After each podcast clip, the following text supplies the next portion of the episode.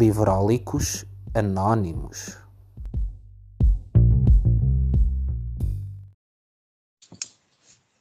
Olá, eu sou o João, sou um livrólico. Olá, eu sou a Joana e sou uma livrólica. E bem-vindos a mais este episódio do podcast. Já tinham saudades nossas, não era?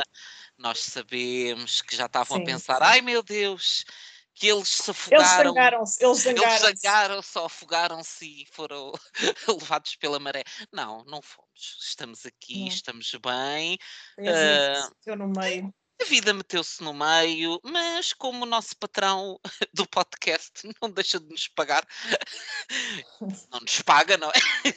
Ah, decidimos dar aqui um interregno um bocadinho maior e agora esperamos até ao final do ano manter ah, a normalidade. Pelo menos vamos fazer por isso. E Sim. portanto, traz-nos aqui hoje ah, a nossa conversa sobre A Quinta dos Animais, de George Orwell, que tínhamos decidido ler em conjunto.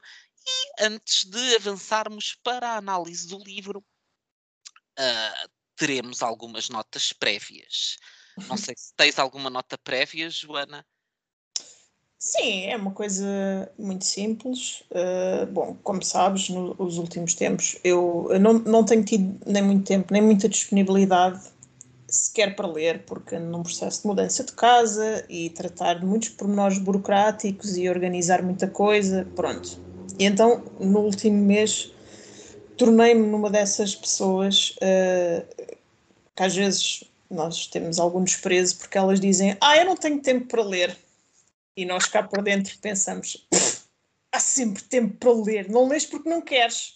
Pronto, e eu acho que nas últimas semanas tornei-me nessa pessoa, Ah, mas para dizer que quero regressar ao mundo dos vivos e dos livros ahm, com um livro que eu tive na feira do livro, mas por acaso não o comprei, ah, porque foste tu que me o ofertaste quando nós nos Ah. encontramos na feira. Bom, Ah. e é, é um livro que tem um título que eu acho muito maravilhoso, que é A Alegria de Ser Miserável. Está ele. Que é da Ruth Simões Ribeiro. Tu vais Pronto. adotar como moto, não é? Para a tua pessoa. Sim, sim, parece-me com grande potencial. E a Ruth Simões Ribeiro, portanto, ela foi finalista do Prémio Leia em 2015 e este é o segundo romance dela, hum, que é em edição de autor. Sim. E, portanto, parece-me. eh, portanto, é a história de um homem de feitio rude, eh, habituado a viver na tristeza e na recusa do convívio social, que sofre uma embolia eh, que lhe retira precisamente a capacidade, eh, a capacidade de, de estar triste. E, portanto, estou muito curiosa para ler. hum, parece-me que vai ser uma boa aposta.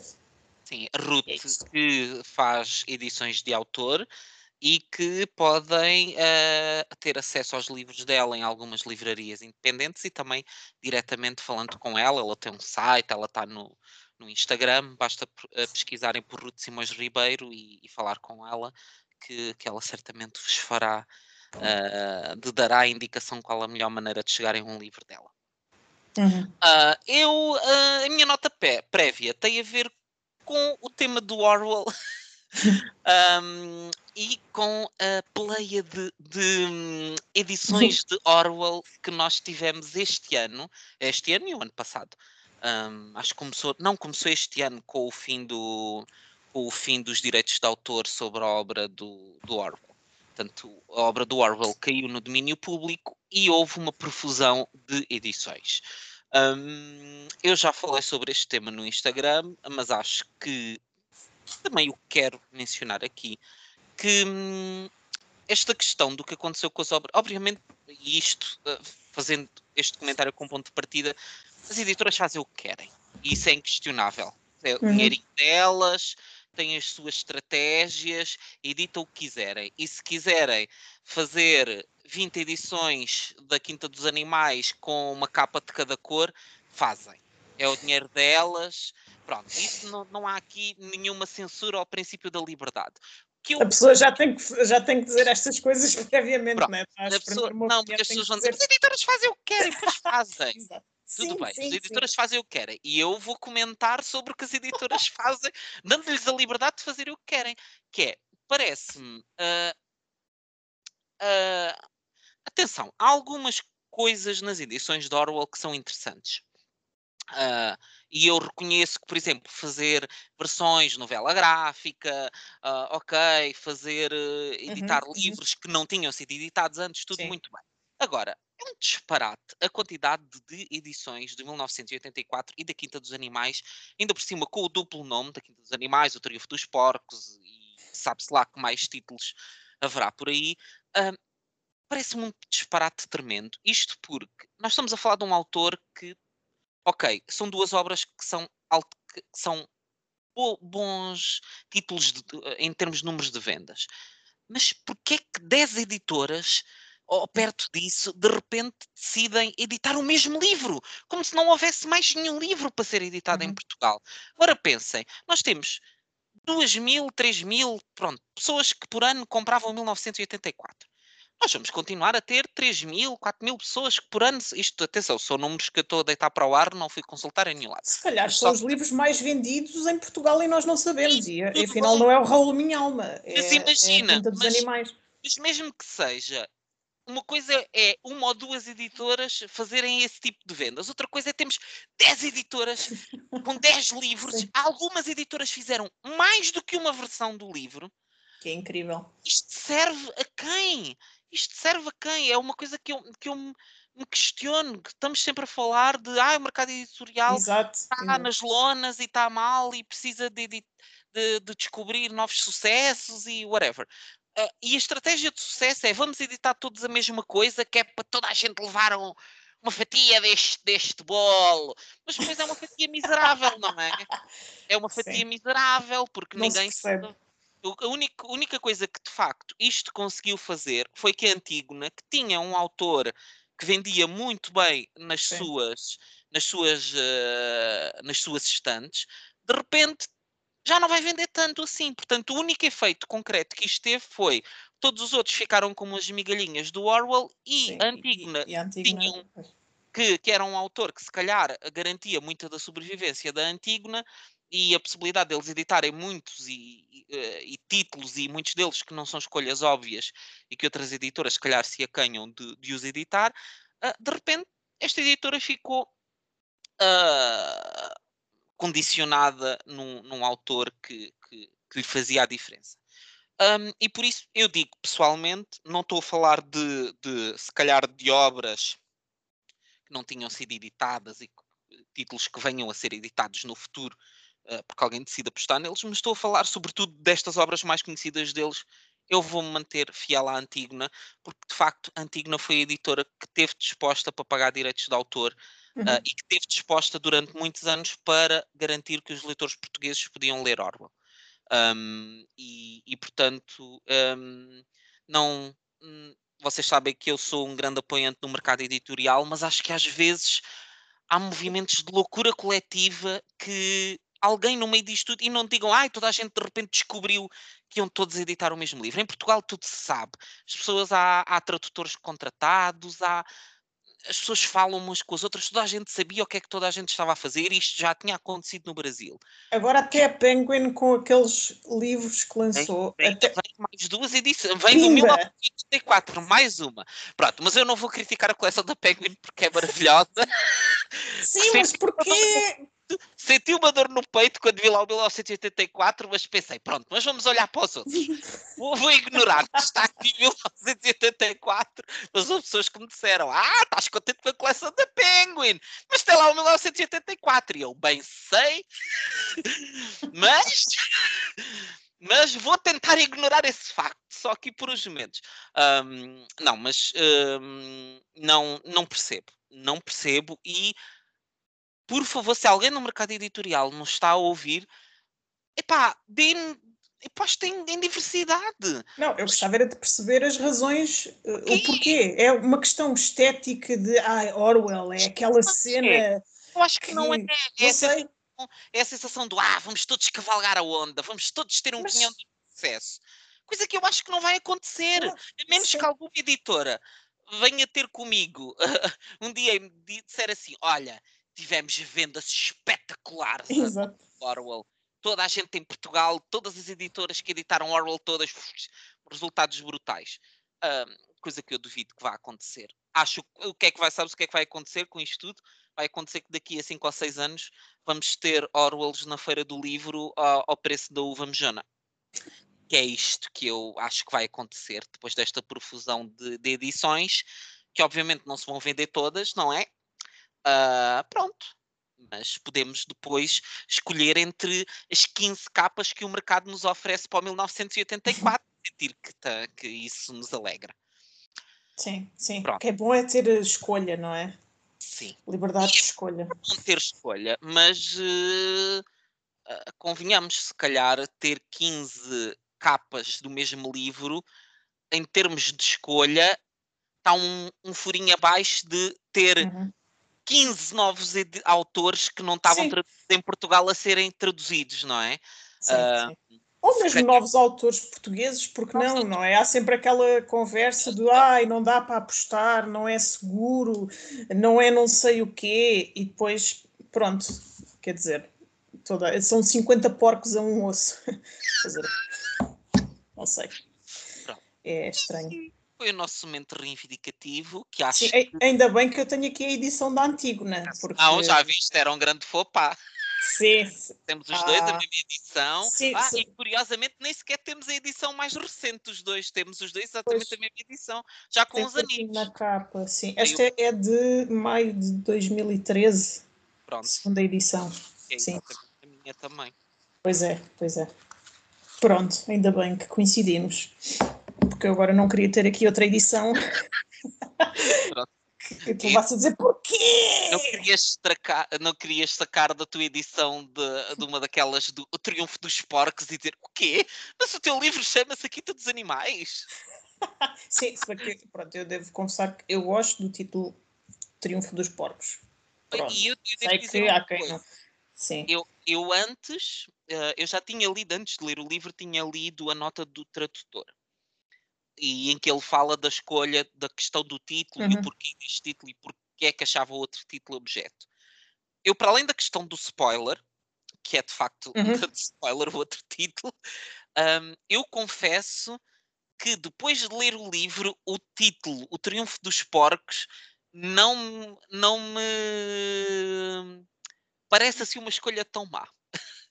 Porque. Uh, Sim, não, mas na verdade é, o livro é, chama-se Animal Farm, portanto é, é, melhor. É, é, Pronto, quer dizer. Mais digna, sim, vá. É? Sim, mas acho que se calhar Pig, the Pig's Triumph também não era um nome tão. acho que em português sou particularmente bem, mas em inglês por acaso não, não tem o mesmo impacto, não é? Triunfo dos porcos. Sim, sim. Uh, eu acho que em português tem uma sonoridade assim mais. Mais pujante. Sim. Mas pronto, vamos então ao, ao, que interessa. Portanto, vamos falar sobre a Quinta dos Animais do Orwell. Este é um episódio com spoilers, meus amigos. Portanto, quem não leu e quer ler no futuro sem ter nenhum tipo de spoilers, vá à sua vida, por favor. Um, quem quiser ficar e ouvir, sinta-se à vontade, toma um café, uma água, o que lhe apetecer e. Então, Sim. queres-nos falar um bocadinho sobre contextualizar aqui a, a Quinta dos Animais? Sim, então, a Quinta dos Animais uh, foi publicada em 1945 e trata-se de uma fábula em que, numa quinta em Inglaterra, os animais fazem uma revolução contra os seres humanos incitados inicialmente por um velho porco chamado Major. Uh, os animais unem-se quando se apercebem da injustiça de serem escravizados e explorados pelos humanos, uh, expulsam o dono da quinta, estabelecem princípios de igualdade universal entre animais e ficam eles, os animais, então a tomar conta da quinta e dos seus destinos. E portanto, ao início, as coisas pareciam estar a correr bem. Eh, e apesar de terem muito trabalho, eles trabalhavam com gosto, porque acreditavam que tinham um propósito comum e que estavam todos a remar para o mesmo lado. Mas depois começam a acontecer coisas que, eh, a pouco e pouco, vão minando a harmonia uh, e a igualdade entre os animais. Desde logo, os porcos, uh, como são mais inteligentes que os outros, começam a ter uma postura, uma postura liderante uh, e com mais privilégios, e os outros tornam-se subordinados. Depois há um dos porcos, chamado Bola de Neve, que eu gosto muito do nome também, que concebe um sistema complexo para construir um moinho para gerar energia e libertar os animais do fardo do trabalho. Mas depois há outro porco ambicioso, que é o Napoleão. O nome depois acaba por dizer tudo, não é? Uh, o Napoleão apodera-se da ideia, uh, expulsa o Bola de Neve da quinta e espalha uma data de mentiras de forma a tornar o Bola de Neve num inimigo pérfido. E depois, a partir daí, é toda uma sucessão de passos até que o sistema igualitário se torna numa tirania total uh, dos porcos sobre o resto dos animais e temos ali uh, todos os traços uh, das ditaduras totalitárias. O sistema de propaganda que vai ao ponto de apagar factos do passado, de distorcer a história, a criação de inimigos externos e de paranoias, de forma a difundir o medo entre os animais da quinta, as purgas, os castigos, um, o culto da personalidade do Napoleão, que às tantas torna-se uma espécie de divindade e que até deixa de aparecer em público, e depois no final, para culminar toda a traição que os porcos fazem sobre os restantes animais, vemos os porcos a vestirem a roupa dos seres humanos e a andarem sobre duas patas em vez de quatro e a fazerem acordos e assentarem-se assentarem à mesa com os donos das outras quintas humanos. Um, uma importante contextualização da Quinta dos Animais é que o Orwell decidiu escrever este livro após a experiência que ele teve na Guerra Civil Espanhola e também muito para ilustrar uh, o que se passava na União Soviética durante a Segunda Guerra Mundial. Durante a guerra, uh, a Inglaterra e a União Soviética eram aliados contra a Alemanha nazi e o, o Orwell sente que o ambiente uh, em Inglaterra não é, não é propício à crítica ao sistema comunista e retrata, vai mesmo ao ponto de retratar os intelectuais de esquerda e os órgãos de comunicação de esquerda em Inglaterra à altura como tão sectários que favoreciam uma espécie de censura sobre qualquer alerta que houvesse sobre a tirania que se tinha instalado na Rússia. Então achou que o melhor era escrever esta história com animais em vez de pessoas uh, para conseguir que o livro fosse publicado. Uhum. Mas uh, aqui. Isto. Ah, ias continuar? Ia-te perguntar como é que foi a tua experiência. Ah, ia, ia, começar, ia começar por te colocar uma questão, que é começámos por falar sobre Uh, tu estavas a, a, contar uh, mais ou menos a história do livro e, e estavas a dizer, ah, vou ler a Revolução dos Animais e não sei quê, e criou-se ali um sistema de igualdade, mas a questão é, houve de facto em algum momento um sistema de igualdade? Porque desde o início do livro é, é uhum. entendido, é aceito de forma tácita que os porcos são mais inteligentes. Uhum. Mas porquê? Há alguma prova que, que os porcos são mais inteligentes? Isto foi uma. Porque em nenhum momento nos é explicado porque é que os porcos são mais inteligentes. O que de facto nós percebemos é que os porcos são mais espertos, têm mais olho e, e sabem uh, o que é que, onde é que querem chegar e que caminho é que vão fazer para chegar onde eles querem. Mas a verdade é que os porcos, desde o início, são postos numa categoria à parte dos outros animais. Sim, é quase automaticamente, não é? E sim, é como se os outros animais aceitassem logo que eles, eles são mais aptos e mais. Sim. Sim, aceitam tacitamente. Eles, desde o início, que assumiram o, o controlo organizativo, portanto, eles no uhum. início disseram: Ah, pronto, como nós somos mais inteligentes, nós organizamos aqui o trabalho, porque também organizar as tarefas também dá trabalho. E onde a porca torce o rabo, não é quando de repente existe o episódio do leite e das maçãs. Que uh, basicamente havia maçãs que caíram das árvores uhum. e caíram para o chão e que toda a gente pensou: ah, vai ser aqui uh, umas maçãs para dividir entre toda a comunidade. Um, e, uh, e há o leite da, das vacas que, que, que, foi recolhido e que também toda a gente pensou que seria para dividir, mas de repente uh, não é isso que acontece. O leite e as maçãs, o leite desaparece, as maçãs é dada uma ordem para elas irem para os porcos e ninguém percebeu muito bem o que é que aconteceu. E então temos aqui o tagarela, que é o porco. É a voz do. A voz do é, é do a voz é um, é um grande, é basicamente um porco de engorda e também engorda os outros pelos ouvidos, porque é o, é o grande discursador. E temos aqui, uh, uh, vou, vou, ler aqui a, a, a, explicação do Tagarela, que muito bem lidou com esta questão, como com todas as outras, não é? Diz então o Tagarela: Camaradas, não imaginam certamente que nós, os porcos, tomamos esta decisão movidos pelo egoísmo para uhum. usufruirmos de privilégios especiais, pois não?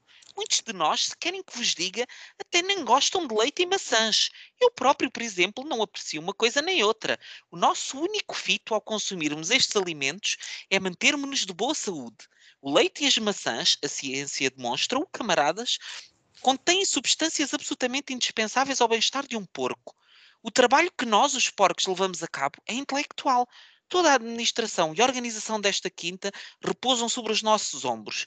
Dia e noite velamos pelo vosso bem-estar. Uhum. É para vosso bem que bebemos aquele leite e comemos aquelas maçãs.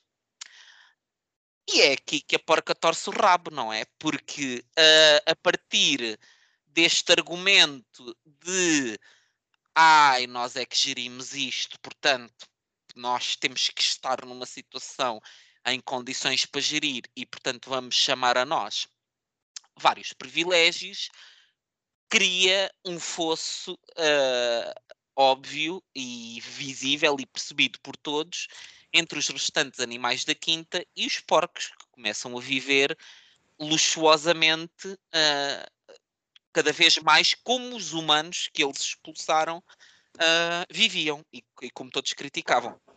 Sim, começou ali a manipulação. Sim. Começa aí a manipulação, que não é uma manipulação porque toda a gente, tirando se calhar as ovelhas, não é? Que são o elemento são mais, mesmo. são o elemento mais fraco de as ovelhas. Aqueles fizeram, a que o Napoleão fez um, um serviço muito bom, que foi a, a, a, as ovelhas tinham muita dificuldade em memorizar os sete mandamentos, e o uhum. Napoleão disse: filhinhos, não se, não se preocupem, vamos simplificar isto. Só tem que decorar isto, que é quatro pernas é bom, quatro patas é bom, hum. duas patas é mau. Pronto, era o mandamento. E a partir do momento em que ele lhes deu o mandamento básico, que ele, para eles poderem uh, uh, perpetuar, um, ele tornou-se uma espécie de ídolo das ovelhas. Mas, mas todos os outros animais percebem não há aqui um, há uma manipulação, porque há um, uma tentativa de mostrar que isto é um ato benfeitoria, quando toda a gente percebe exatamente que não é, mas de facto todos os animais percebem que se está ali a criar um, um regime de diferença. Sim, mas eu não sei se, por acaso não fiquei com essa sensação de ele, toda a gente percebe o que é que está ali a acontecer. Quer dizer, uh, há ali vão-se percebendo algumas coisas, mas é aquela coisa, sim, mas. Uh, Começa, uh, começam, começam os, os burburinhos, vá, não estou a dizer sim. que percebem daquela forma do ah, pera lá, alto e para o baile, mas sim. as pessoas começam, é uma coisa que cai mal. E, e começa a perceber de, hum, isto se calhar não vai dar bom, não vai dar bom resultado.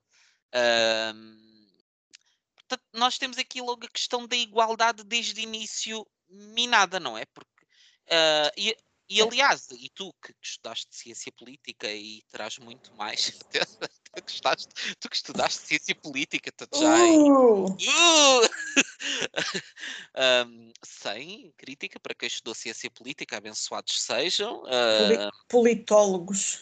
Os politólogos do mundo, unidos, mas de facto, foi uma coisa que eu sempre achei curiosa na teoria do Marx é que ela já vê se uh, é a teoria do Marx, por muito bem intencionada, que é certas que não vou entrar aqui em minudências e, e, também não conheço a teoria profundamente, mas vá, do, do básico da teoria do Marx.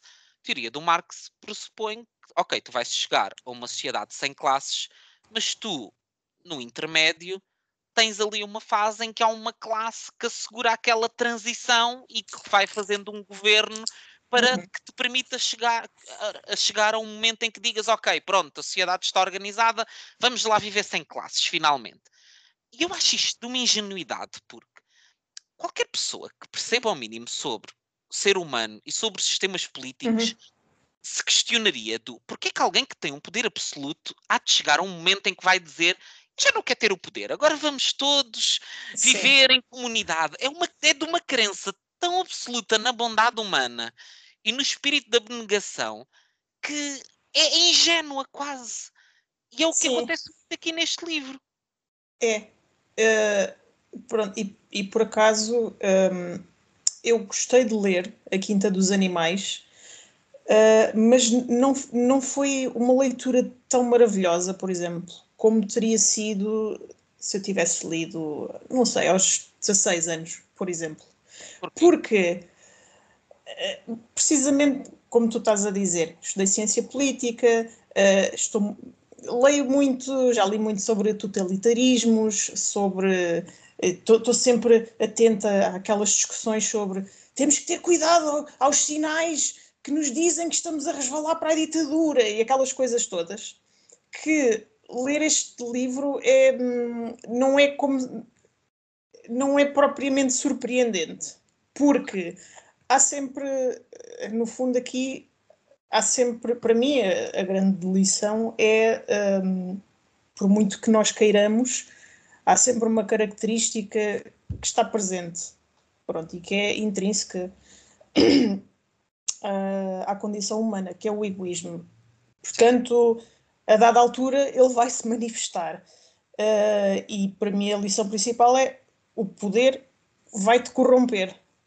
E, portanto, uh, aquilo que eu leio aqui, todos aqueles os traços de, do sistema totalitário uh, e, e, aquela a, a, crença numa igualdade absoluta, ou seja, é, eu acho que é um livro uh, muito bom para se ler numa idade mais tenra, mas eu lê-lo agora no, é, um, é um livro que me vai pondo um sorriso nos lábios aqui e ali, mas não é eh, um abre-olhos, pronto, porque tal como tu estavas a dizer, como é que é possível, uh, por, porque carga d'água alguém que já tenha vivido um bocadinho vai acreditar que aquele grupo de pessoas vai uh, fazer com que ou as coisas animais.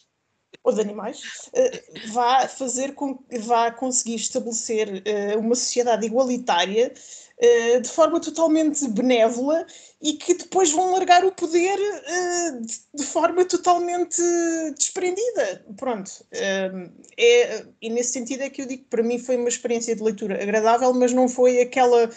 Eish, houve, foi. Estás a perceber o que eu estou a dizer? É... Sim, eu percebo o que tu queres dizer. Uh, eu gostei muito de ler o livro.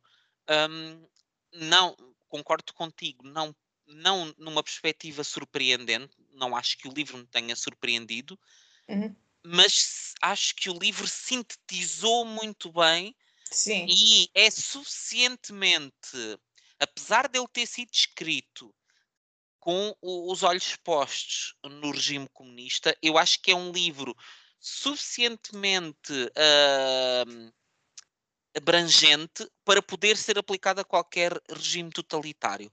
Um, sim, sim. E, e, que tu vês, se calhar não só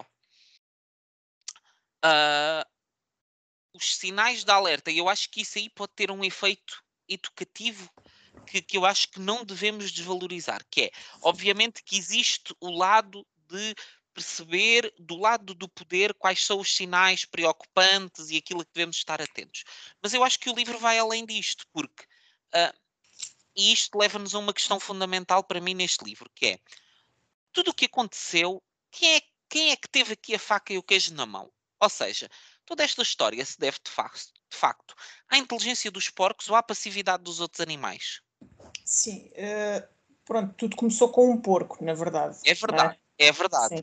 Mas tudo, tudo o que aconteceu a partir de certa fase pode, pode, ok, houve um porco que foi o mastermind de tudo, mas tudo o que aconteceu, aconteceu porque os animais foram passivos. eram Sim. mais e eram mais fortes. Sim, e o, o que tu estás a dizer também é mencionado por um senhor que faz aqui uma espécie de prefácio do livro e que ele diz que a culpa é da passividade dos outros. Sim. Pronto, mas e depois ele também diz uma coisa estranha que, que eu li isto antes de ler o livro e fiquei, hã? Em que ele faz uma espécie de crítica ao livro, precisamente porque ele diz que o, o vício, uh, o erro do Orwell foi ter uh, o ponto de partida é uma característica biológica. Certo, eu com isso não me revejo. Tipo, mas, um... mas, isso para, para mim não é o mais relevante porque é, houve um aproveitamento de uma característica qualquer para aquele grupo de animais ter imposto um sistema de poder sobre os outros. Certo. Pronto. Certo. E, e para, sejam eles mais inteligentes ou não, sejam eles mais capazes ou não, o facto de terem aproveitado essa característica para impor um sistema sobre, de poder sobre os outros, enganando-os, ainda por uhum. cima através de princípios de igualdade. Um, é, é esse, para mim, é esse o ponto. Um, Portanto, para ti, uh, tu achas que uh, se tu tivesses que, pose, que, que, pesar os dois elementos na balança, tu dirias que o mais pernici, pernicioso nesta história é o comportamento dos porcos e não a passividade, de, ou pelo menos alarmante, vá.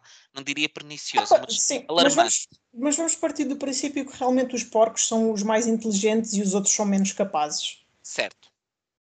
Uh, por, porque mas, é que, atenção, porque os, porcos, é que os porcos, só uma à parte, os porcos são, ok, é-nos dito que os porcos são os mais inteligentes. Mas a verdade é que tu tens, por exemplo, o Benjamin, o burro, Sim, que é.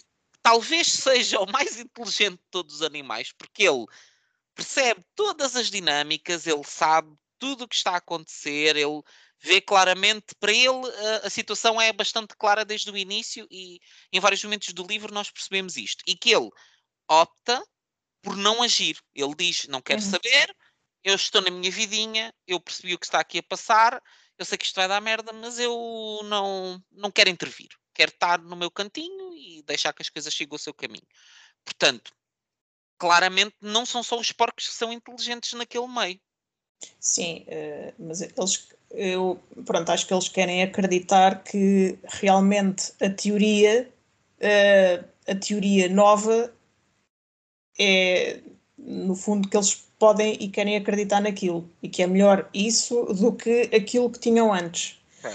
E depois também chegam a um ponto em que eles já não, percebem, já não se lembram muito bem ou já não sabem muito bem se aquilo que aconteceu antes um, se, se, aconteceu realmente assim, porque eles depois uh, coisas más que acontecem uh, na quinta já no novo sistema Uh, eles depois distorcem aquilo e dizem não, não foi nada assim, isso não aconteceu assim, ou seja, eles, eles próprios iam modificando. Há uma clara re... reconstrução da história. Sim. Um, pronto, eu sei onde tu queres chegar é, mas eles deviam ter, deviam uh, ter-se unido também e tentar contrariar aquele estado de coisas. Uh, não sendo passivos. Pronto, é essa a, tua, a conclusão a que tu queres chegar. Sim, eu, eu, a conclusão a que eu quero chegar é, para mim, o livro, e é uma das partes que me faz, me fez gostar muito do livro, que eu acho que é de facto um alerta para a passividade, do, para os perigos de nos deixarmos estar e de muitas vezes, vezes vermos coisas erradas a acontecer e, e não fazermos nada. Não fazermos nada. E acharmos, ah, pronto, é uma coisinha errada. Deve haver alguma razão para esta coisa errada estar a acontecer. Uhum. E depois há uma, há uma cavalgada de coisas erradas, não é? Existe um momento em que. E, e aquilo que tu dizias do. Uh, o homem, ou neste caso os animais, são intrinsecamente egoístas. Um, é curioso porque tu aqui talvez um, um dos maiores sacrificados nesta história toda é o Trovão.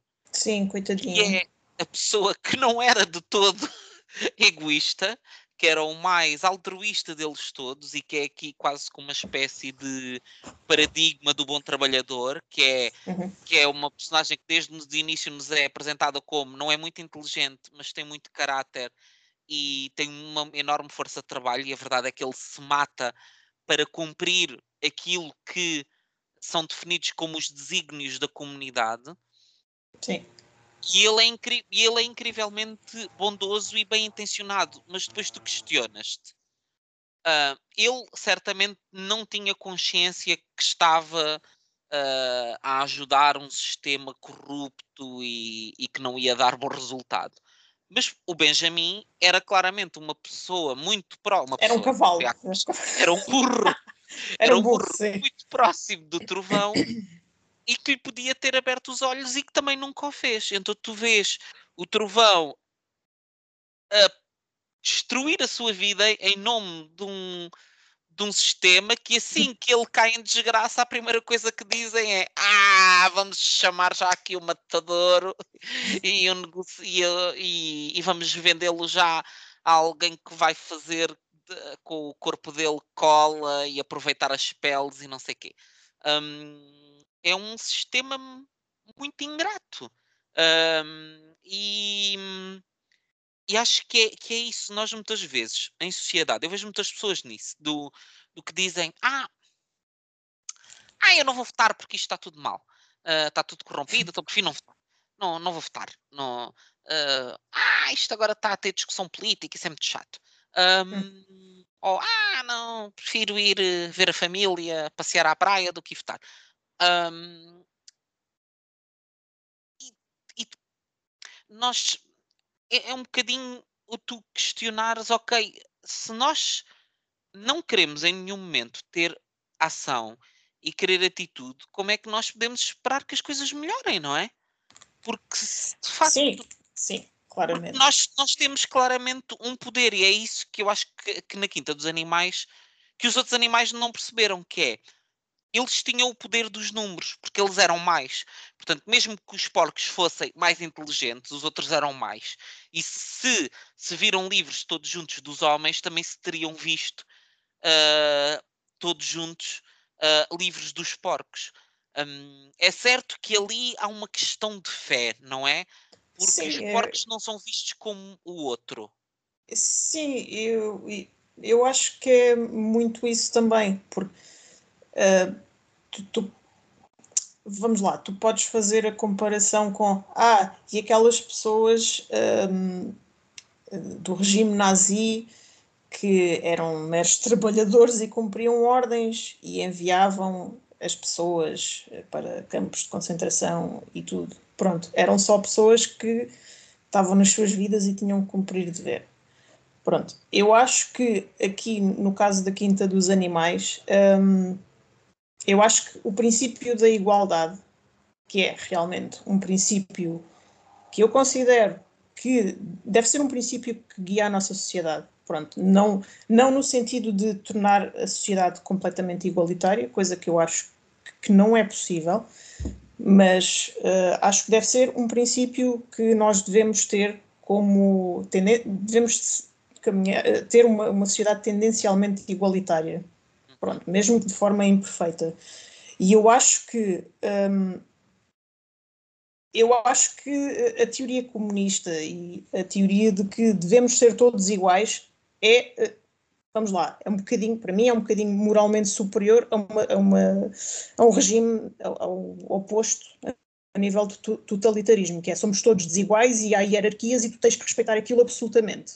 Certo. E, portanto, é, é, é como se fosse uma teoria que te cegasse um pouco, porque é moralmente superior, percebes? Uhum.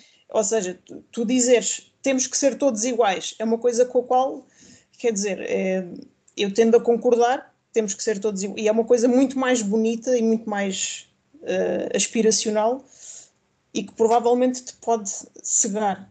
Ou seja, Sim. tu queres acreditar naquilo, uhum. porque é uma coisa que te faz sentido Sim, sim, sim, sim, percebo. Um, e eu acho, eh, pelo menos a maneira como eu vi, esta passividade dos outros animais era porque o que eles tinham antes, eles perceberam que eles eram maltratados e depois, quando foi instituído o hino do mundo animal e uh, aquele novo regime do animalismo, em que eles eram todos iguais e finalmente estavam uh, a trabalhar para eles próprios, uh, no fundo era uma crença tão bonita e que fazia tanto sentido que foi. Epá, pronto, olha, ao menos estamos todos juntos nisto e é, um, é, uma crença muito melhor do que aquilo que tínhamos antes. No fundo é isso, o que tu uh, faz a diferença entre uma situação e outra é que tu aqui tens um elemento de crença do uh, tu crês que estás a trabalhar para algo melhor. Sim, pronto, eu, eu vi por esse, por esse prisma, sim. Eu acho que uma parte muito interessante no livro e que eu, que eu achei uh, divertida e curiosa foi a parte do, dos mandamentos. Uh, que inicialmente eram, eram sete, era qualquer coisa que ande sobre duas pernas é inimigo, qualquer coisa uhum. que ande sobre quatro patas ou tenha asas é amigo, uh, sobre duas patas ou, ou, tenha asas é amigo, nenhum animal usará roupas, nenhum animal dormirá em cama, nenhum animal beberá álcool, nenhum animal matará outro animal e todos os animais são iguais. E depois isso é tudo. É tudo. É, é, é aquela reescrição da história e que, sobretudo, mas aqui também é uma coisa que, que, é muito clara, que é a história também só é reescrita porque as pessoas estão dispostas a aceitar essa reescrita, porque de facto muitas, muitos dos animais, quando algo acontecia, diziam mas espera lá, mas não havia um mandamento que dizia, ele dizia, não, não, não, não, como que o mandamento diz é isto. E a pessoa diz, não, mas não era assim no início, era, era. E a pessoa fica tipo, ok, pronto, se calhar até era. Porque as pessoas estão sempre a duvidar da sua própria percepção Sanidade, sim, também. das coisas, porque o, o, de, de, repente o mandamento de nenhum animal dormirá em cama passou para dormirá em cama com lençóis. nenhum animal beberá álcool em excesso. Exato. nenhum animal matará outro animal sem motivo. Claro. E todos os animais são iguais, mas alguns são mais iguais que outros. Um, e há, há esta reescrita sempre dos acontecimentos, e aliás, isso é muito visível com o Bola de Neve e com o e com o Napoleão, em que o Bola de Neve, numa das disputas que eles têm com os humanos, o Bola de Neve é o herói, porque uh, enfrentou e inclusive foi magoado naquela luta corpo na a corpo. Na Batalha da Vacaria, não foi? Eu Acho que sim, foi na Batalha da Vacaria. Uh, e toda a gente viu com os seus olhos o Bola de Neve a ser um herói, não obstante, quando a história... Uh, oficial se tornou que não, ele era um aliado dos homens e ele era, foi a raiz de todo, todos os males que aconteceram. As pessoas, mesmo tendo visto com os seus olhos, aceitam aquela verdade oficial e dizem: Ah, pois, se calhar, eu não me lembro bem disto ter sido assim, mas pronto, está bem, vamos aceitar. Pá, eu com a minha memória nos dias de hoje, eu digo-te, eu estou, estou completamente suscetível a ser manipulada. Sim, tu eu não, és, tu não és um bom exemplo. Tu não és um bom exemplo. Não, a sério, é, as pessoas ah, eu comprei, comprei esta camisa há duas semanas. Onde é que compraste essa camisa? Eu não sei em que loja comprei. Não faço ideia. Não sei. Uh, portanto, se me disserem, não, não foi, não foi isso que nós escrevemos na ata da reunião. Se alguém te vier ter uh, contigo eu... e disser que tu compraste essa camisa na Yves Saint Laurent, tu vais dizer sim, é possível. Pois, se calhar não me lembro. Eu até não compro roupa em lojas de marcas tão caras, mas calhar. Vou aceitar como possível. Vou aceitar como possível essa verdade. Isto está pelas ruas da amargura. Lembra-te que são animais que trabalham muito e, portanto. Não quer dizer... tempo para estar a par da realidade. Sim, aliás, tal como muitas pessoas no nosso sistema que têm dois e três trabalhos para conseguir pagar a casa. É verdade. Certo? É verdade, mas. Querem lá saber. Sim. Mas não é o não querer saber, é a questão do tu presencias, tu vês com os teus olhos um acontecimento. Sim. E depois alguém te diz aquilo que tu viste, não, foi ao contrário. E tu nem sequer acreditas naquilo que tu vês. Como tu. Sim. Pronto, tá. Uh, já te disse que neste momento, se eu não, se eu não, olha, eu se não escrever nada e que fique comigo, uh, não me vou lembrar. Portanto, é assim, os dias são um lufa-lufa desgraçado e pá. Joana, e aqueles, e aqueles 500 euros que me estás a dever? Ah. Não te lembras? Não te lembras? Uh, Aquele dinheiro que eu te emprestei. Hum, ah, não sei. Não me lembro, de facto não me lembro, mas pronto. Não sei. Então, mas pelo assim, pelo não, assim pelo não faz uma transferência e depois a gente vê. Não, pronto, agora fora de brincadeiras, como tu sabes, eu sou uh, uma grande apologista de que a pessoa não pode viver aliada. É verdade. A pessoa não pode viver aliada, sim. E a pessoa não pode estar num estado total de passividade de uh, não quero saber, isto não é comigo, portanto quero estar na minha vidinha e não me quero importar com estas cenas da política. Mas é, atenção, sim. eu percebo um determinado nível de alheamento. Eu percebo. Agora, não percebo é quando a realidade esbarra com o teu alinhamento e normalmente o que é que acontece nesses momentos? É que tu dizes, bom, de facto, não poderei, porque, por exemplo, o exemplo disso foi uh, logo no início da história, ainda antes de haver a revolução. Muitos animais também diziam dos humanos, ai não, então, mas eles dão-nos comida, pronto, sim, e, ao menos, é, mas, mas pronto, vamos dando comida, vamos aceitar. E o grande ponto fulcral de tudo aquilo, que foi ali o grande busilis, foi ah, que o senhor Reis uh, se esqueceu de dar ali ração aos animais. Uh, num dos dias eles estavam esfomeados, de repente decidiram: pronto, olha, estamos esfomeados, vamos ter que arranjar maneira de comer. Atacaram a comida e vieram os humanos castigá-los. Quer dizer, eles não só tinham passado fome, como ainda são castigados por tentar comer. E foi isso uhum. que motivou a revolução. E muitas vezes é, é isso que acontece na sociedade. A pessoa vive aliada numa forma até que de repente há algo que tu não podes uh, virar a cara. Uh, e o, o, que eu acho é que às vezes há um, um determinado nível de alinhamento que eu percebo e eu próprio também uh, contra mim falo, eu não estou a todos os momentos a ler notícias políticas e ai, está informado sobre tudo o que está a acontecer. Às vezes o Ricardo é que me conta coisas, porque eu então agora desde que tenho o Instagram dos livros, a minha vida é literatura. Agora estás estaleado. É só, é só livros. Um, mas um... Não, e porque muitas vezes as pessoas não querem estar num estado permanente, lá está, de revolução.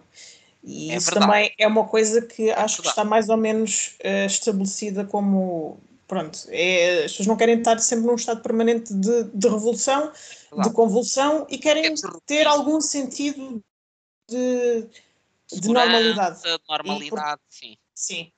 Uh, pois.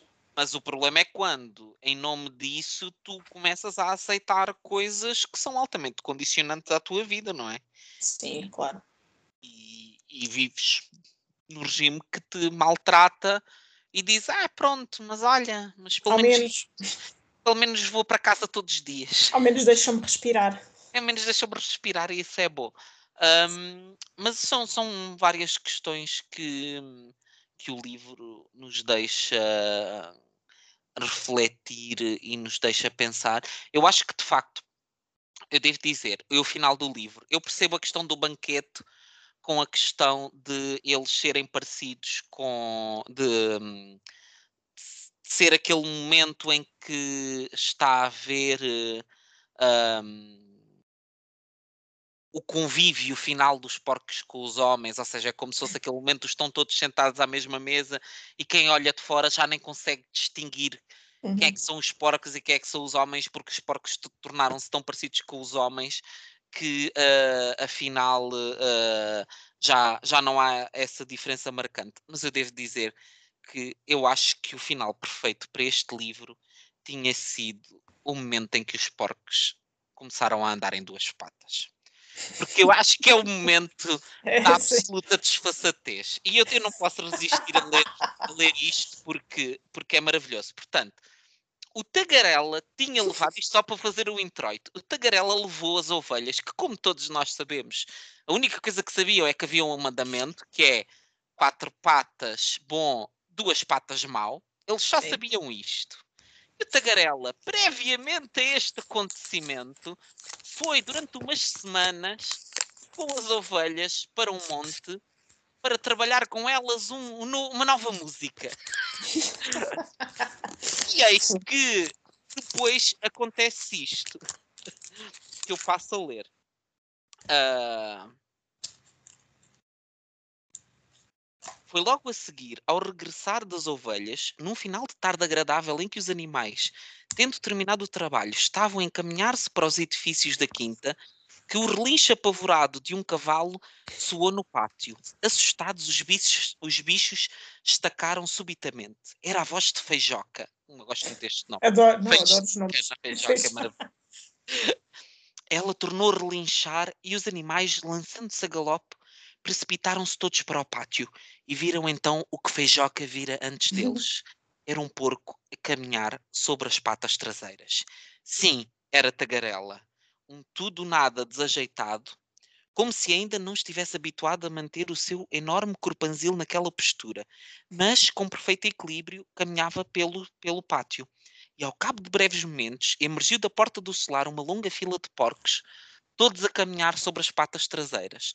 Alguns faziam-no melhor do que outros, um ou dois vacilavam até um bocadinho, dando impressão que teriam preferido apoiar-se numa bengala. Mas todos conseguiram dar a volta ao pátio sem cair.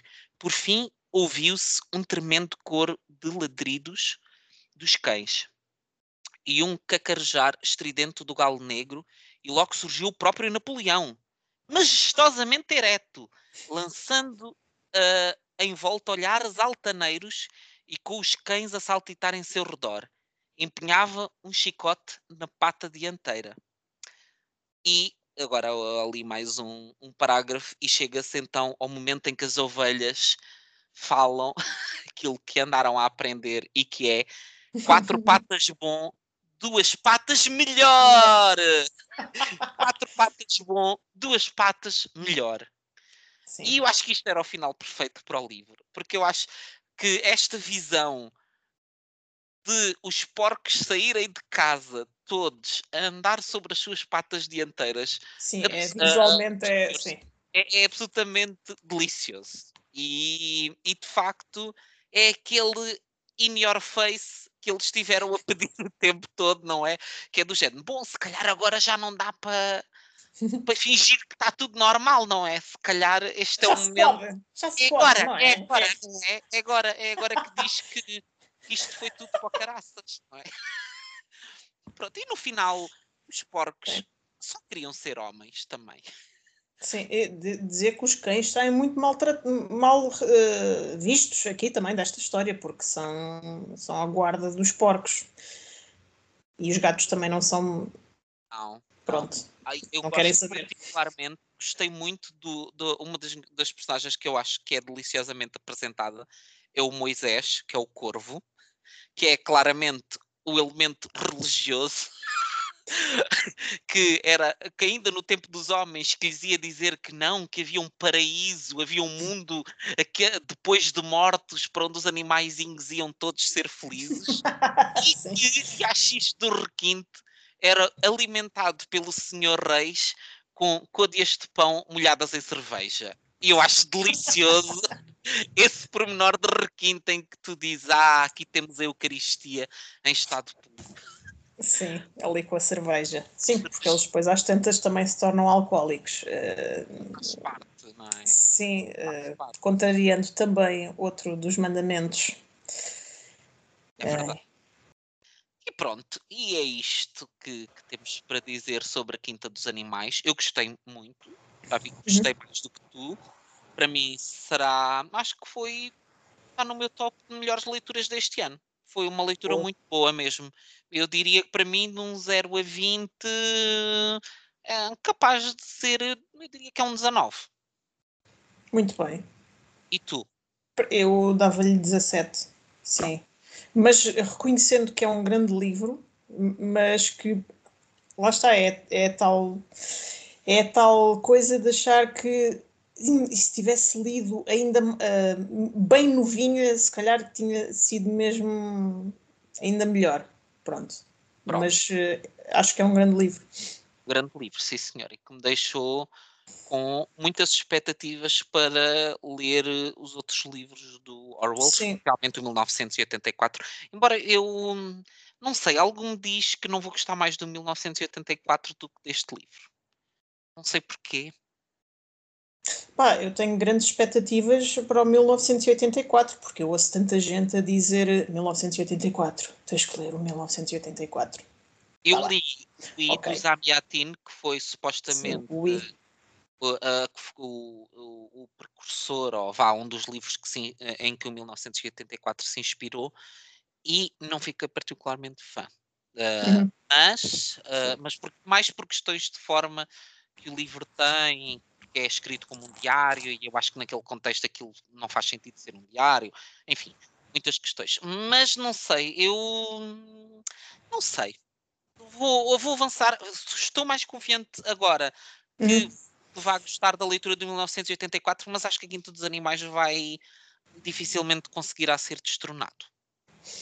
Uh, eu, eu, eu li do Orwell, li só alguns ensaios, entre eles, e, e não foi com, com a Antígona, foi, foi vi, vi, mandei vir um, uns da Penguin, pronto, daqueles livrinhos de ensaios, e um deles era o Porque Escrevo, em que ele enumera algumas razões pelas quais eh, uma pessoa se deita a escrever, uh, e há também o, o Orwell, uh, apesar de, ou se calhar uh, porque porque se, se considerava ele mesmo um socialista, um socialista pensante, um, ele, ele escreveu é, livros críticos face aos sistemas totalitários um, e este da Quinta dos Animais um sistema comunista, uh, mas ele considerava-se um socialista.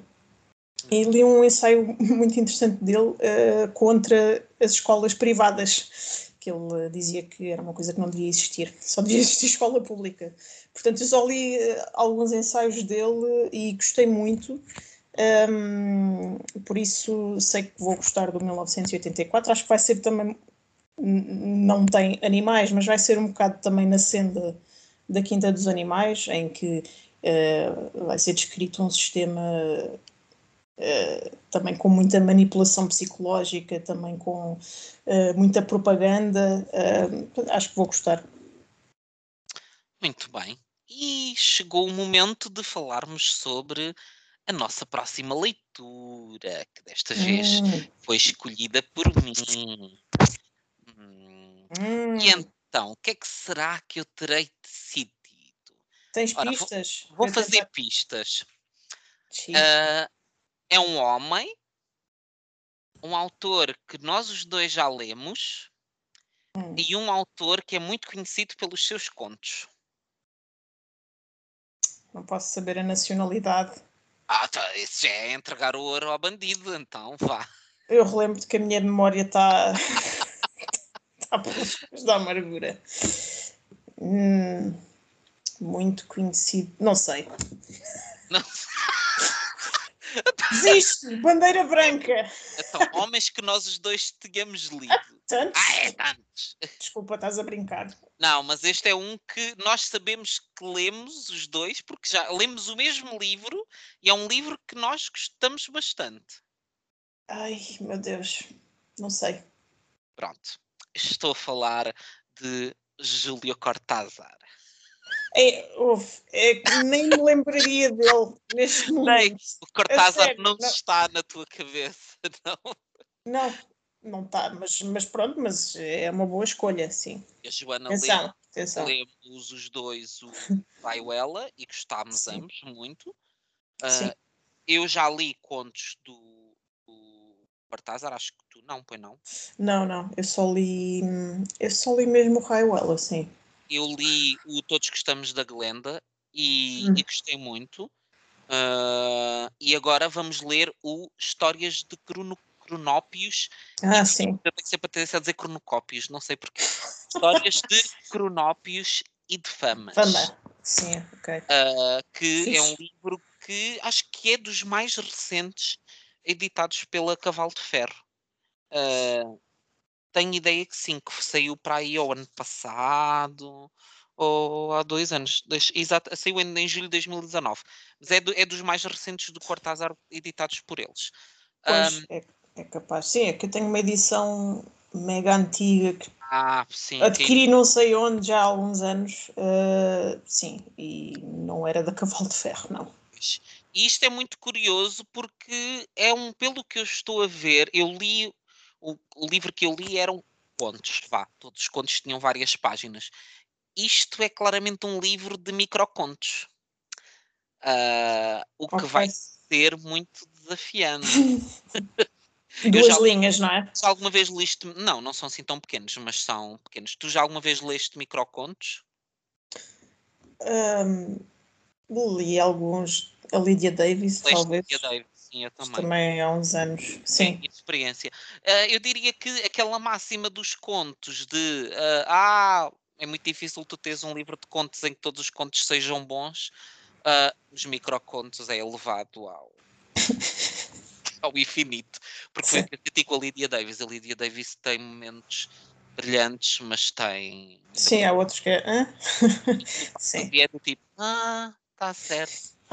Sim. E pronto, vai ser um grande desafio. Uh, okay. Cá nos encontraremos no início de novembro para falar sobre este livro. Quantas páginas tem essa edição? É pequenino, é muito pequenino. Okay. Tem, ah, eu por acaso não sei, temos que comparar as nossas edições para ver se são iguais. Porque eu acho uhum. que esta, eu acho que este livro tem outros livros que não só esse. E, sabes que eu, eu, provavelmente vou ter que comprar essa edição, porque a minha deve estar num caixote que eu não garanto que seja aberto nos, nos próximos tempos. Por isso é eu acho este, que vou ter que comprar Este livro tem uh, deve, ter, deve ser uh, mini-livros, diria eu, que é o Manual de Instruções, Ocupações Peculiares, Material Plástico e Histórias de Cronópios e de Famas. Uhum. Portanto, são tudo coisas. Pois, uh, Eu não sei se todas as edições cá estarão. Uh, estarão homogeneizadas ou se provavelmente a tua será diferente. Pois também não sei, mas eu acho que o mais provável é eu acabar por comprar essa edição. Sim. mas também Até se tivermos porque... algumas diferenças, também não será. Sim. Depois poderei falar de, de, das partes que tenho diferentes das tuas e depois a gente chegará à conclusão o que é que distingue as nossas edições, caso não optes por não comprar esta edição. Vale. E pronto, meus amigos, Uh, já sabem, se, se quiserem juntar uh, ao nosso episódio no início de novembro para falarmos sobre este livro de Cortázar, estejam à vontade. Entretanto, eu e a Silvéria, algures a meio de outubro, vamos fazer um episódio sobre os prémios Nobel. Uh, vem aí, não é? E o Prémio Nobel vai ser já anunciado esta quinta-feira, portanto. Ah, é já! Ok. Esta quinta-feira, que atenção para pessoas que vão ouvir depois e que, estejam aliadas da realidade, estamos a falar de dia 7 de outubro. Pronto. Portanto, se forem ouvir este livro, em, ou este, ouvir este episódio em novembro, vão dizer, ai, vou anunciar o Nobel da próxima. já aconteceu. É, são pessoas aliadas da realidade. Ah, pronto, podem ser. Pois é vamos ver o que é que este Nobel nos, Nobel. Sim. nos, nos reserva. Tens alguma aposta? Tens sempre apostas. Tu Não sei, eu ando, eu ando há uns anos a dizer que eu acho que é mais tarde ou mais cedo algum autor de língua portuguesa uh, vai ter que ser novamente premiado. Acho que não é comportável tu em cento e tal anos de, de, de Nobel só teres um autor de língua portuguesa uh, premiado. E, e eu tenho fé, apesar de ainda não ter lido, mas acho que é um autor muito bem cotado também por outros prémios internacionais. Eu tenho fé que o Miyakoto seja uhum. talvez o autor em língua portuguesa mais bem cotado. Um,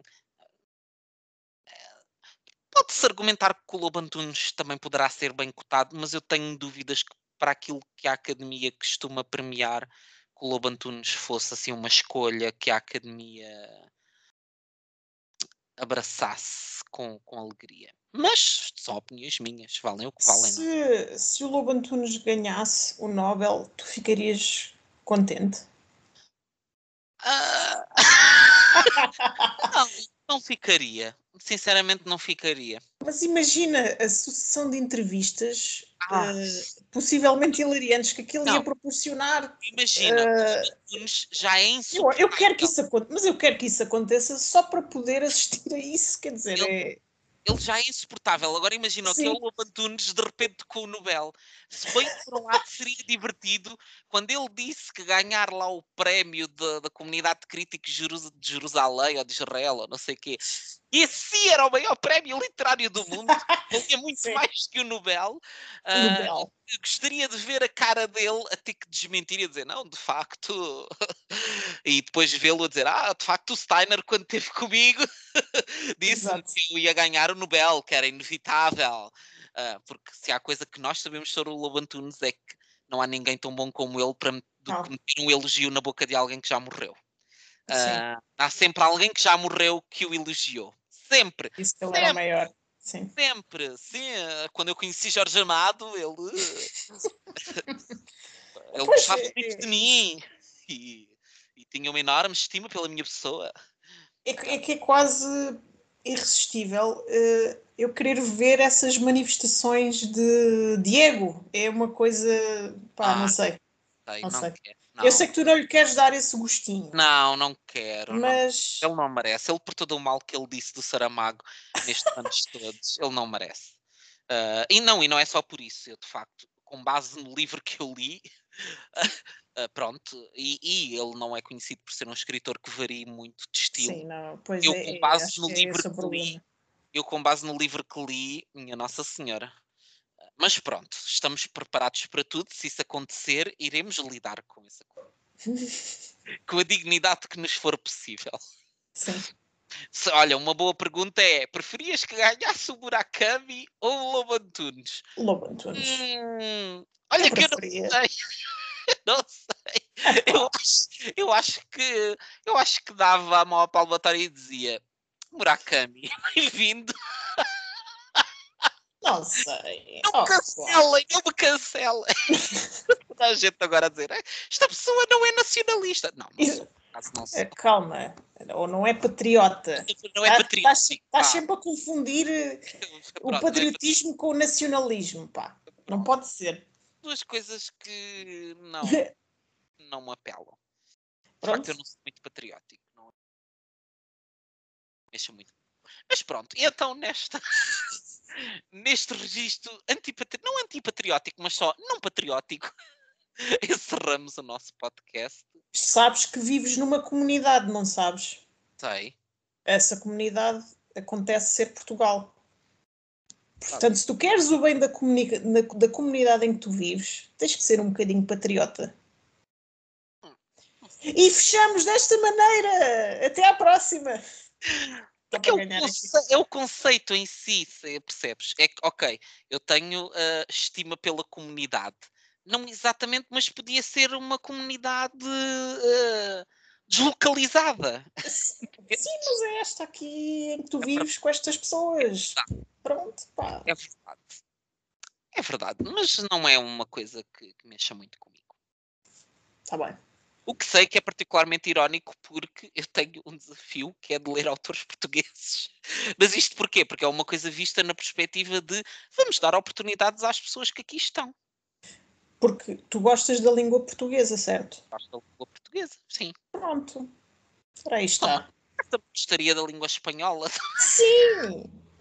A língua espanhola é fabulosa, sim. Não, eu acho Mas- que é só mais aquela coisa do ah, não é porque nós nascemos todos aqui que temos que ser melhores Sim. que os outros. Entendes? Não, é mais nesse sim, mas isso lá está. Pronto. Não é que não quero que Eh, as pessoas tenham sucesso e que todos, toda a nossa comunidade viva bem e com alegria, mas é aquela coisa do não, nós porque nascemos todos aqui neste cantinho, ah, somos os maiores. Hum, Isso é, é outro nome, não é patriotismo. Não sei, eu, para mim os É. limites não são assim tão. Pronto.